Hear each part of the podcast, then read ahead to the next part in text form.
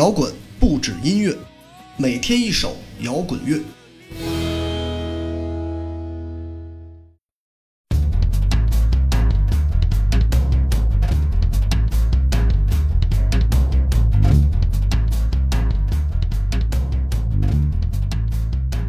嘿，我是常洛玉。乐队的夏天第二季早已落幕，相信很多朋友都应该一期不差的看过。决赛晚上，当汪峰带着鲍家街四十三号原始阵容出现在舞台上，于我而言，那种感动和回忆让眼泪打转。当然，本期的音乐既不是推送月下里的乐队，也不是汪峰，而是鲍家街四十三号曾经的鼓手单小帆的乐队。E 乐队过招，这支乐队的另一名成员就是红磡魔岩三杰演唱会上的何勇乐队吉他手邓欧哥。十一期间，我做的一个小短片用到了 E 乐队的蒙古作为 BGM，随后又看到了月下舞台上的单小帆，让我意识到我怎么会忽视了一支这样重要的乐队。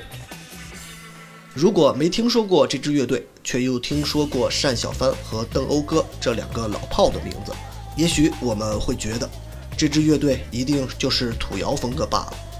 他们从唐朝魔岩三杰、面孔和鲍家街的时代走来，念念不忘的只有九零盛世吧。但是当这支乐队的音乐响起时，你不会感受到任何一丝中国传统摇滚乐的味道，浓郁的电子。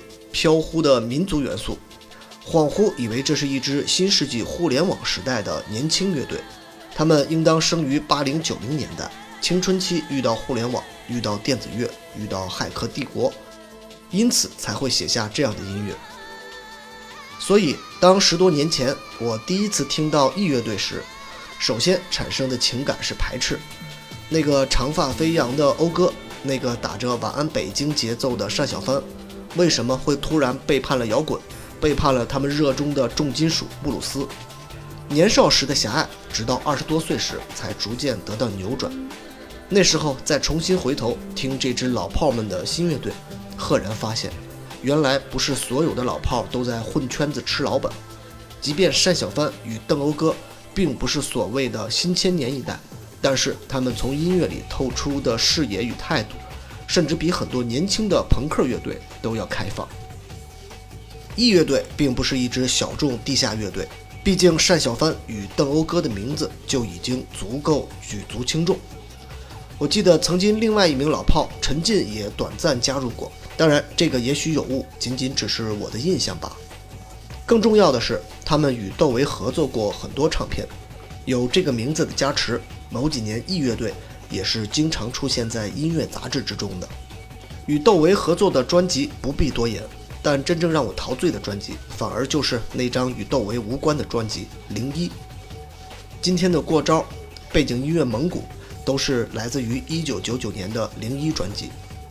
那个我刚刚才知道互联网是什么的新千年交接期。不同于后期与窦唯合作时的气质。